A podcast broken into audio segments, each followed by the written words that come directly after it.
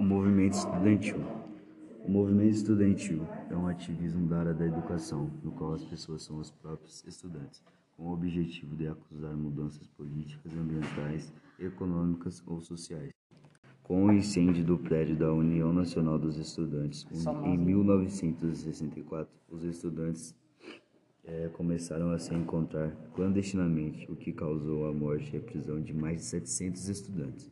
Depois desse ocorrido, os estudantes tiveram uma grande importância na luta contra o regime militar, saindo para as ruas e protestando e lutando pela reforma universitária. A prisão, tortura e a morte dos que, segundo o governo, representavam ameaça à segurança nacional tornou-se uma atividade corriqueira. Em consequência, os estudantes lutaram pela volta da democracia no país.